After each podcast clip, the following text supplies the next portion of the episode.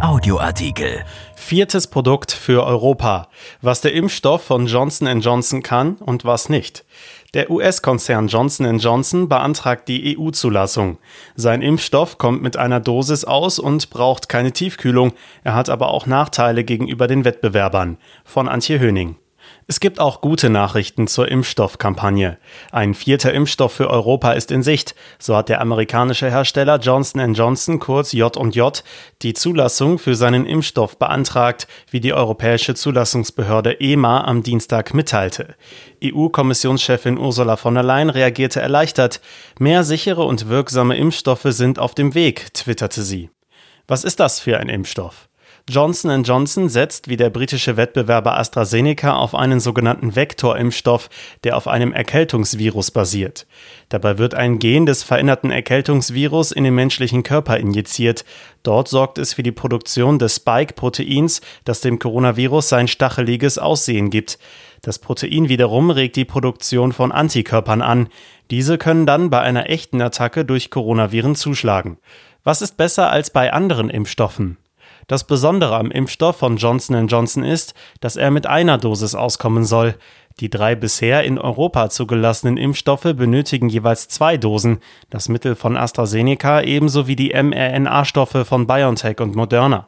Zudem muss der Impfstoff von Johnson Johnson auch nicht tiefgefroren gelagert werden, sondern kann bei Kühlschranktemperaturen aufbewahrt werden. Das macht das Handling und die Logistik einfacher. Er wäre also auch für die dezentrale Impfung bei niedergelassenen Ärzten oder in Unternehmen geeignet.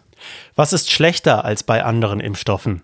Der Impfstoff von Johnson Johnson wirkt, aber nicht so gut wie die bisher in Europa zugelassenen Impfstoffe. Vor kurzem hatte der US-Konzern erste Studienergebnisse veröffentlicht. Danach besteht eine Wirksamkeit von insgesamt 66 Prozent. Die Wirksamkeit gegen schwere Erkrankungsverläufe, worauf Johnson Johnson vor allem gezielt hat, liegt hingegen bei 85 Prozent. Das ist ordentlich, aber weniger als bei der Konkurrenz. BioNTech kommt laut seinen Zulassungsstudien auf eine Wirksamkeit von 95 Prozent, Moderna auf 94,5 Prozent. Bei AstraZeneca sind es je nach Dosierung zwischen 62 und 90 Prozent. Wann kann der Impfstoff auf den Markt kommen? Die EMA will den Impfstoff wie bei den Wettbewerbern in einem beschleunigten, aber umfassenden Verfahren prüfen und sich bis Mitte März äußern. Wenn sie grünes Licht gibt, muss die EU-Kommission noch zustimmen, was als Formsache gilt. Da auch Johnson Johnson die Produktion bereits vorbereitet, könnte der Impfstoff anschließend schnell auf den Markt kommen.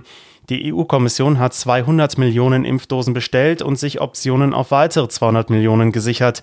Die deutsche Unternehmenstochter Janssen Cilag hat ihren Sitz in Neuss. Johnson Johnson ist noch relativ frisch in dem Impfstoffgeschäft, hat aber bereits einen Ebola-Impfstoff entwickelt, der ebenfalls auf dem Erkältungsvirus basiert. Wer folgt dann? Als fünfter Impfstoff in Europa könnte das Mittel von CureVac folgen.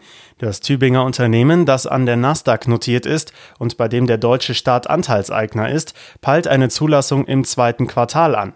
CureVac stellt wieder einen mRNA-Impfstoff her. Bayer unterstützt das Unternehmen bei Studien und Zulassung und will in Wuppertal den Impfstoff produzieren.